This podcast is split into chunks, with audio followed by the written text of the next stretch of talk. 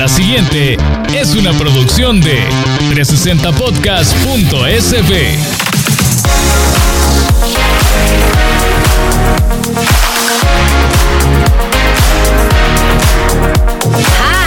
Bienvenidos. Hola. Bienvenidos a este super episodio que tenemos en esta temporada para ustedes. En este episodio vamos a hablar sobre el mundo cambiante del marketing. O sea, Jess y yo estamos en este mundo y aún así sentimos que no le podemos agarrar la cola al marketing porque está cambiando a diario. Así que si les ha pasado que han planeado, han proyectado, pero de repente que salió una tecnología nueva, que vamos a cambiar los reglamentos internos de la empresa, que la modalidad de trabajo ahora va a ser híbrida, que las reuniones van a ser aquí y allá, y realmente no sabemos cómo vamos a implementar todas estas cosas nuevas, sírvanse una copa porque vamos a comenzar. Hay muchos negocios que comenzaron after hours, posiblemente después de un día largo de trabajo. El After Office es el momento que nos dedicamos los emprendedores para respirar, desahogarnos. Escuchar y ser escuchados. Es nuestro espacio para aprender de la experiencia de emprendedores, empresarios y profesionales. Date un respiro, ponte cómodo y sírvete una copa. O dos. Porque nos vamos a relajar mientras platicamos y aprendemos. Presentamos el podcast en el After Office con tres emprendedoras que juntas forman Women for Business, Pam, Jess y Gaby. Bienvenidos. Bienvenidos a En el After Office. Hoy vamos a hablar con Carolina Schilneck, Marketing Manager en Grupo Agresal Inmobiliario y con más de 10 años de experiencia en las áreas de retail, productos y bebidas, marketing de experiencias, eventos y mucho más. Bienvenida, Caro. Qué gusto tenerte con nosotras. Hace ratito que andábamos ahí buscándote. Se nos hizo, qué bien, bienvenida. Gracias, hola, ¿cómo están? Qué alegre estar aquí con ustedes. Bien, bien, aquí contentas de recibirte y porque queremos, tenemos muchísimas preguntas para este tema. Yo sé que a todos los emprendedores, microempresarios les va a interesar saber cómo pueden adaptarse a estos cambios del marketing que están sucediendo casi que a diario y que pues tenemos a una experta ahorita que nos va a contar todos sus secretos. Pero primero lo primero. Así es. Ajá, Caro, ¿cuál es tu bebida favorita? Pues para un after office realmente el Aperol Spritz. Ah. para mí es delicioso para así. mi team. Sí, es Team Jess, muy es bien. Muy bien seleccionado solamente.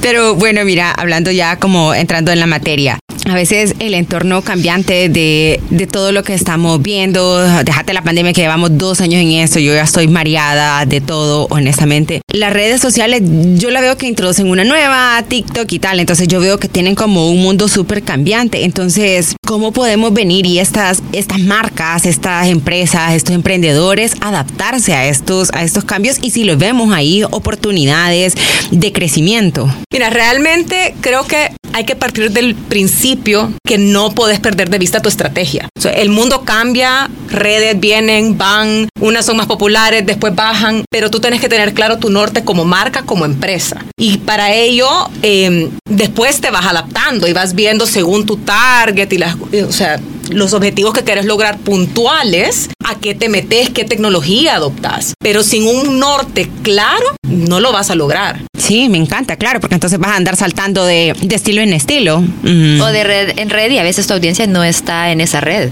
Sí, y eso también aplica, más allá del marketing digital, aplica para cualquier decisión de marketing. O sea, eh, como hablábamos en, en episodios anteriores, la claridad, ¿verdad? la claridad que tenés en tu negocio es súper importante. Ah, entonces la claridad es la que nos va a decir... Claridad.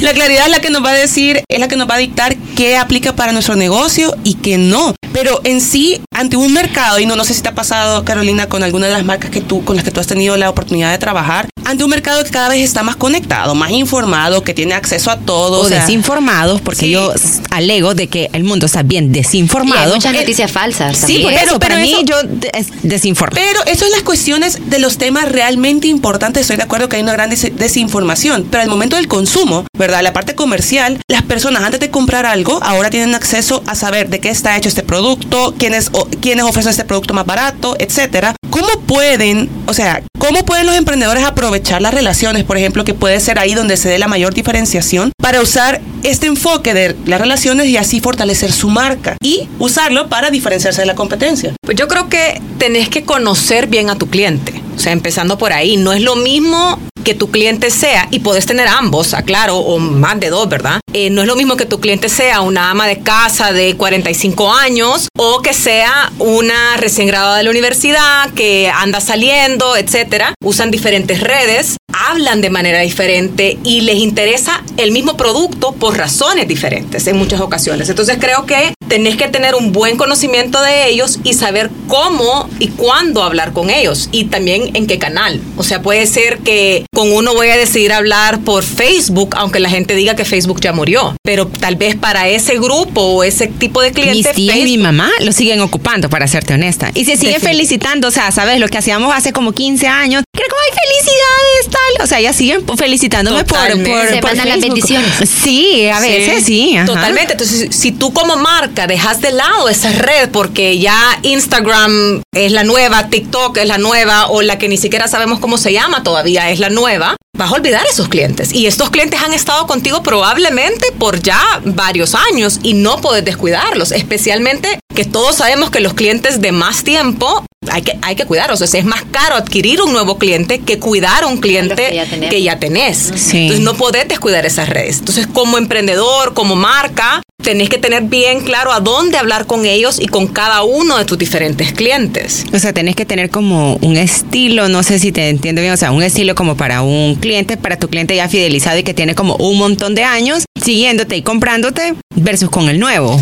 Sí, básicamente creo yo, o no sé, o sea, básicamente creo que la, la recomendación es para diferenciarnos de la competencia, ir a evaluar primero, identificar primero nuestros clientes o nuestros compradores actuales, no olvidarnos de ellos, fidelizarlos y probablemente a través de ahí impulsar nuevas relaciones a través de las referencias de estas personas, ¿verdad? Eh, y ellos también nos van a dictar cómo llegar a las nuevas personas también, porque al final ellos están validando nuestro producto, nuestro servicio. Yo sí quería hacer hincapié en, el, en, el, en, en lo que nos comentaba Caro sobre el tener un norte, ¿vea? que tu marca realmente tenga un norte y sepa a quién les, les está hablando, porque yo he visto muchas marcas que se descarrilan de su plan o, o de su norte, vea, por querer estar en la tendencia y quizás tu marca no da para eso. Y a veces quieren estar en todos los canales y no tenés audiencia o clientes en esos canales, sino que hay que escogerlo específicamente, ¿verdad? Y por querer probar diferentes tendencias, diferentes modas, a veces hay cosas que no hacen clic con tu marca y la gente lo ve y ve esos, esos intentos desesperados, creo yo, de poder que- querer estar a la moda, poder querer hacer algo nuevo y le va mal. O sea, le va súper mal. Totalmente. O también, digamos, en las marcas más, más establecidas o de más tiempo, hay diferentes inversionistas detrás de la marca y empiezan a opinar, ¿verdad? Eh, mira, yo creo que deberías de hablar aquí, yo creo que deberías de decir esto. Y uno como dueño de la marca eh, tiene que saber cuándo decir no.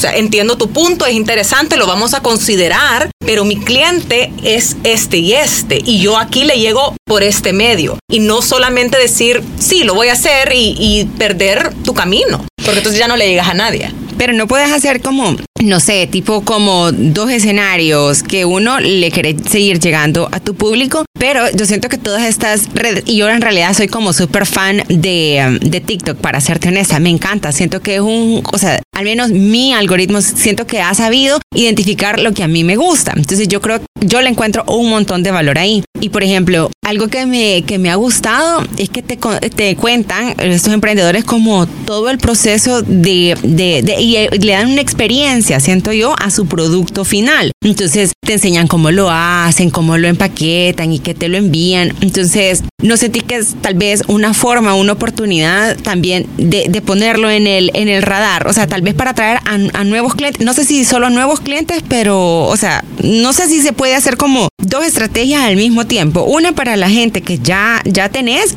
y segundo para, lo, para tal vez tu nuevo consumidor o un consumidor más joven. Y esto, yo no sé si soy como una treintañera que se rehúsa a envejecer, pero yo te lo juro, es como me encanta, o sea, me encanta. Entonces yo siento que es como una gran oportunidad, sobre todo para el emprendedor de producto. Sí, o sea, a la final creo que estrategia, o sea, tu estrategia macro es, es una, pero hay tácticas diferentes para cada una de tus personas que vas a atacar. Entonces vas a tener una táctica para el mantenimiento y fidelización de clientes. vas a tener otra para atracción de nuevos clientes, vas a tener a unos, eh, por ejemplo, les vas a llegar por, por, todavía, parece mentira pues, pero a unos todavía les vas a llegar por el periódico, ¿sabes? O sea, dependiendo cuál es tu producto, cuál es tu servicio y qué es lo que estás queriendo comunicar. Porque a la final, eh, todavía yo siento que hay un espacio para todo, simplemente hay que saber utilizarlo y, y maximizarlo para el bien de tu marca. Yo confieso que soy de Mupis. A mí me encantan ver los Mupis. Y yo los odio. Ya, a mí me encanta. Yo veo Mupis. Mira, Sí, a vos sí eso. te funciona, Pam. A mí me encanta. Yo lo odio porque siento que es como una contaminación visual, Sí, es ¿sabes? como a ruido mí no me, sí, a mí no me visual. gusta. Es sí, ruido visual. Sí, pero a mí, sí, a mí, sí, entonces, sí, sí. sobre todo como yo corro en la calle, entonces a mí me cae mal eso, tal vez, pero yo tengo algo, o sea, against them. O sea, eso es la verdad. Pero de todo esto que estamos hablando ahorita, y algo que mencionó Caro, y bueno, Pam ya lo sacó eh, ahorita con lo de los Mupis, es, Gaby menciona el TikTok, pero TikTok es solamente un canal que va a comunicar una estrategia macro, ¿verdad? Entonces, si, a veces los emprendedores cuando hablamos de marketing pensamos que el marketing es el marketing digital, más no nos vamos a lo muy básico de el marketing tradicional de establecer una segmentación. Hay mucho detrás. ¿verdad? Los valores, el tono y estilo de voz de la marca. Entonces, con respecto a eso, ¿qué, qué, qué consideras que es importante que los emprendedores puedan tener claro, ¿verdad? Porque hablamos de la claridad de la marca, ¿verdad? Para poder afrontar lo que puede cambiar en el entorno. ¿Qué es lo mínimo que tenemos que tener como del marketing tradicional? Mira, y obviamente todos tenemos que tener claridad de, a la final, quién es mi marca. O sea, mi marca, por ejemplo, mi marca es tan sencillo, habla como mujer o habla como hombre. Habla de tú, habla de vos. Cositas tan sencillas que tenés que tener claro. Y no importa si tú hablas en el mundo online, en el mundo offline, que creo que ahora todo es online, entonces realmente ya no existe esa diferenciación. Pero tenés que tener clara esas cosas básicas de tu marca para mantener la línea. Entonces no importa si tú sacaste algo en un MUPI, en una valla, en eh, Google Ads, hablas con el mismo tono, hablas del, del mismo, de la misma forma y le llegas a la gente manteniendo cierta sinergia de tu marca. Sí, y, la coherencia de marca que decía Pam es súper importante, o sea, no de repente entrar en tendencias que no, no son coherentes con lo que hemos construido de la marca con respecto a la personalidad, el tono y estilo de voz. A mí lo que me parece sorprendente, y no sé, o sea, esto es un paréntesis, pero eh, la única marca que he visto que ha logrado entrar en tendencia y, y no olvidarse en sí de la marca es ahorita este caso que se ha hecho tan platicado que es el tema del Kentucky Fried Chicken Ay, yo lo en amo. España Lo amo. o sea están Fan. haciendo un marketing perdón por la expresión pero paloma o sea literal está o sea chivísimo pues está súper bueno y está trabajando a puros memes o sea tú decís no te imaginas ¿Cómo responden en Twitter? O sea, si no lo han visto, por favor, o sea, es que yo fanática Vayan de Twitter. a verlo. Vayan a verlo. No es Son tu un- mupi no. tradicional que vas a ver el combo de pollo y tantas piezas por tanto. Eh, No, o sea, es, un es una cuestión que conecta contigo, que se identifica contigo a través de puros memes. Que digo, cómo esta gente se ha metido a tantas tendencias y ha creado sus propias historias a través de memes. Cuando, es una, cuando tú veas a Kentucky, que es una marca tan grande, vea, y que ha de tener ya su brand book, que ha de tener ya sus lineamientos de comunicación, y ellos vinieron a darle vuelta a la tortilla. Pero es que tener tus lineamientos de comunicación no significa que no puedes innovar en cómo das tu mensaje. Ok. O sea, tú tienes que estar abierto a precisamente identificar esas tendencias en un mundo ideal, predecirlas, aunque lógicamente a veces nos equivocamos en el proceso y poder cambiar.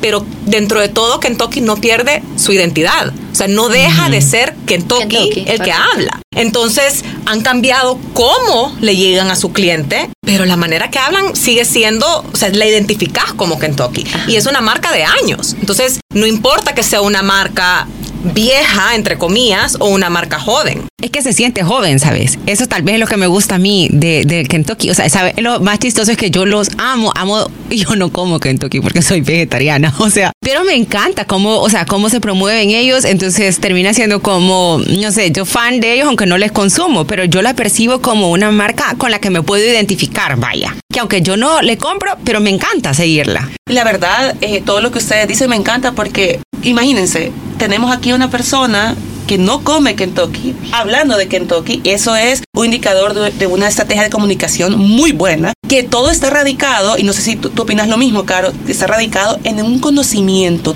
tan profundo de su audiencia que pueden darse la libertad de experimentar incluso en cómo dicen las cosas. No cualquier marca puede usar un meme y salir bien parado de eso. y que la gente se siente, o sea, resuene con lo que dice y que también haga coherencia o que tenga coherencia, mejor dicho, con la marca. Entonces, eh, sí, muchas cosas vienen de a, veces, o sea, o, bueno, mejor dicho, de la mayoría de veces vienen de lo más básico del mercadeo, que es quién es tu cliente, qué es lo que quiere tu cliente y cómo vas a conquistar a tu cliente. Y que en esencia eso no eso no cambia. Pues si tú ya tenés, como dice Caro, tu norte identificado a quienes les querés hablar, a quienes, o sea, no importa el cómo, vea, sino que, que, que llegues a ellos realmente y que podés crear una estrategia que sí conecte con, con esa audiencia. Definitivamente, y, no perder de vista, seguir siendo de verdad enfocados en el cliente. Y las redes sociales son una gran herramienta para ello, porque no solo podés tener conversaciones con ellos, ya sea porque te comentaron, porque te un, un mensaje directo, o sea, pero también porque tú podés tener bien claro, por ejemplo, un rango de edad al que le estás queriendo llegar y estudiar sus tendencias, sus hábitos, sus gustos y sumarte entonces a estas cosas para que tu marca conecte con ellos. Eso te quería preguntar, Caro, perdón, que en, en tu experiencia, ¿qué, ¿qué cosas has visto que han cambiado? O sea, de pre-pandemia post-pandemia, o sea, la gente cómo está, o sea, cómo está comprando, qué otras cosas les interesa, qué otras formas tienen ahora de, yo me imagino que, o sea, ahora tantas aplicaciones que existen también para pagar, para comprar, para, o sea, ¿qué Ujú. cambios has visto que realmente han venido como a transformar todo nuestro entorno de marketing? Nuestra necesidad como consumidor. Ajá. Mira, definitivamente es, primero no, no me atreviera a decirte que hay un cambio para todos, porque uno escucha y, y con la pandemia y todo, que todo migró a online, que ahora todo mundo tiene que tener ventas en línea, y sí, definitivamente el comportamiento se fortaleció en el mundo digital, pero no se fortaleció de igual manera en un Estados Unidos que en un El Salvador, por ejemplo. Sí, aquí sí Y se más allá, cambio. no se fortaleció igualmente en la colonia Escalón que en Soyapango. Correcto. Porque los hábitos eh, y las costumbres son diferentes en cada una de las regiones, no solo del mundo, pero también del país. Entonces, sí hay una tendencia a ser más digital. Definitivamente estamos más conectados, pero no necesariamente estamos todos comprando online. Sí creo que estamos más investigando online las cosas. Eh, pero nosotros lo podemos ver con, con nuestros visitantes, por ejemplo, en Plaza Mundo. La visitación física es sólida, porque la gente tiene su costumbre de, de seguir llegando al centro comercial. Claro. Yo estoy segura que al estar ahí viendo, yo no sé, un par de zapatos, pueden meterse igual en el celular y buscar y ver, comparar precios, ver recomendaciones de la gente, pero sigue habiendo un, un hábito de, de compra física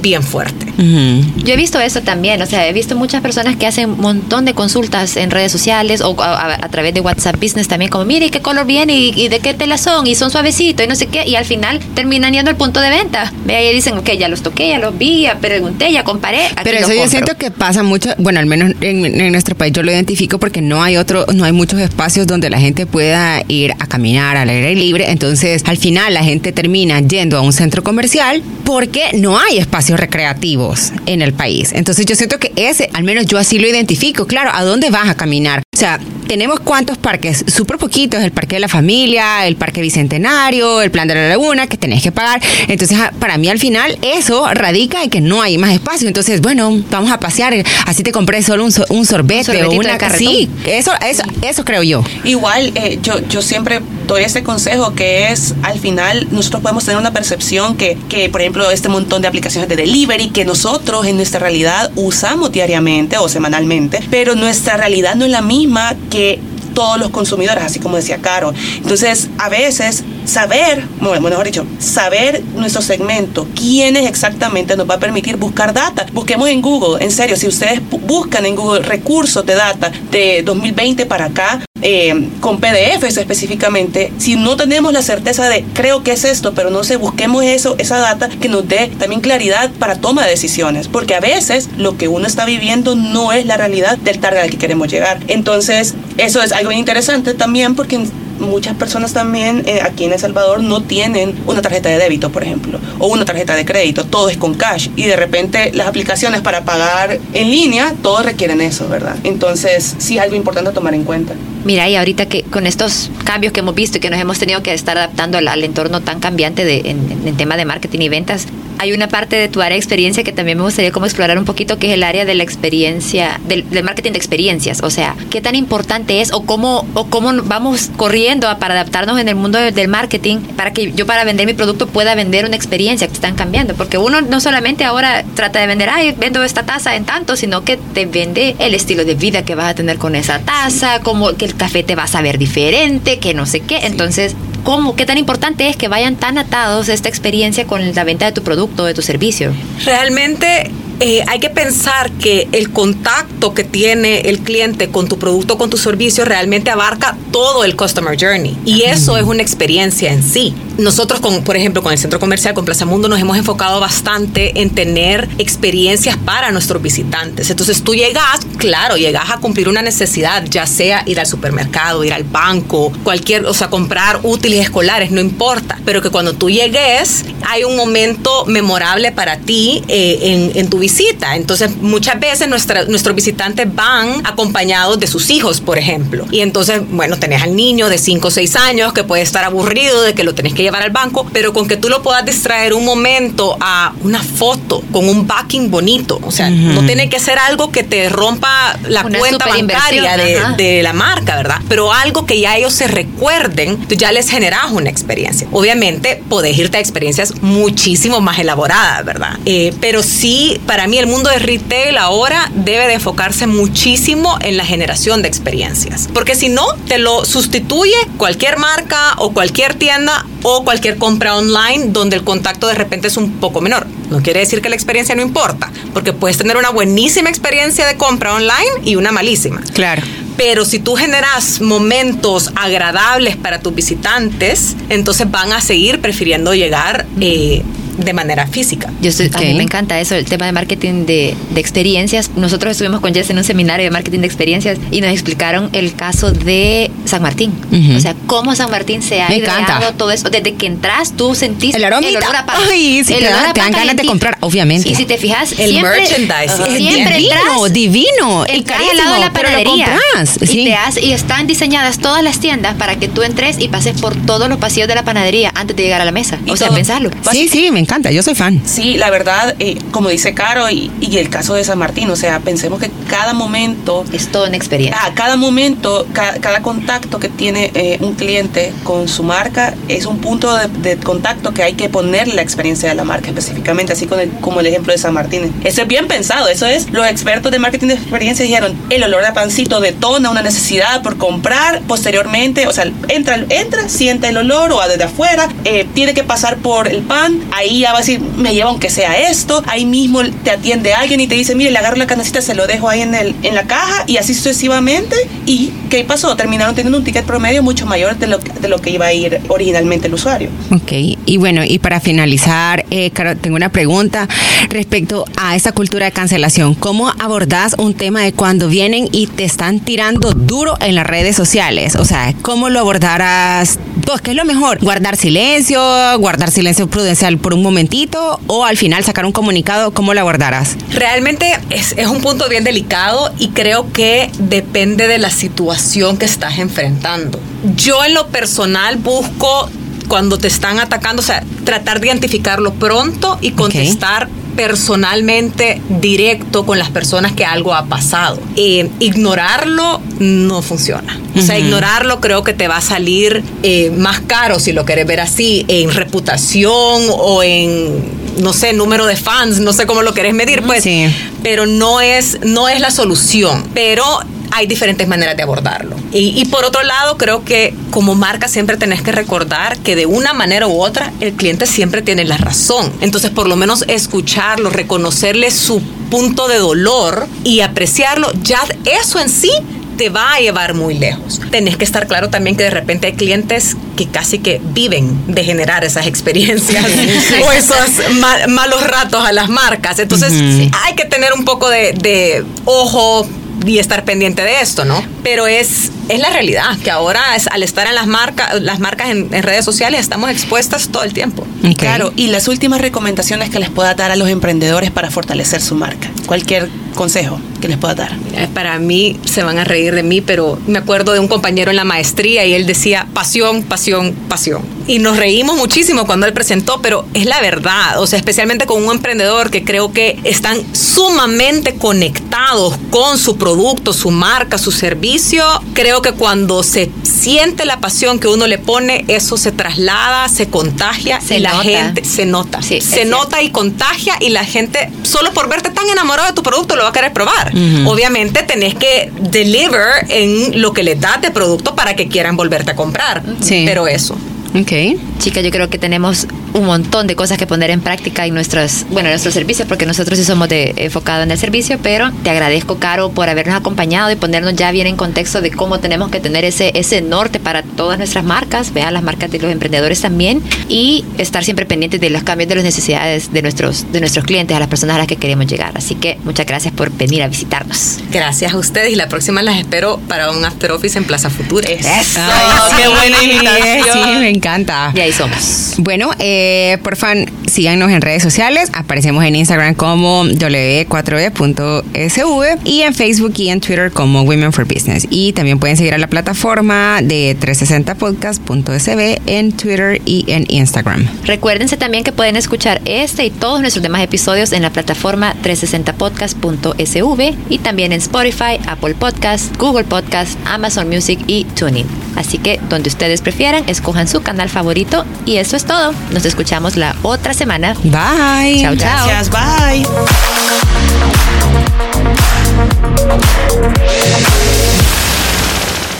Esta fue una producción de 360podcast.sb.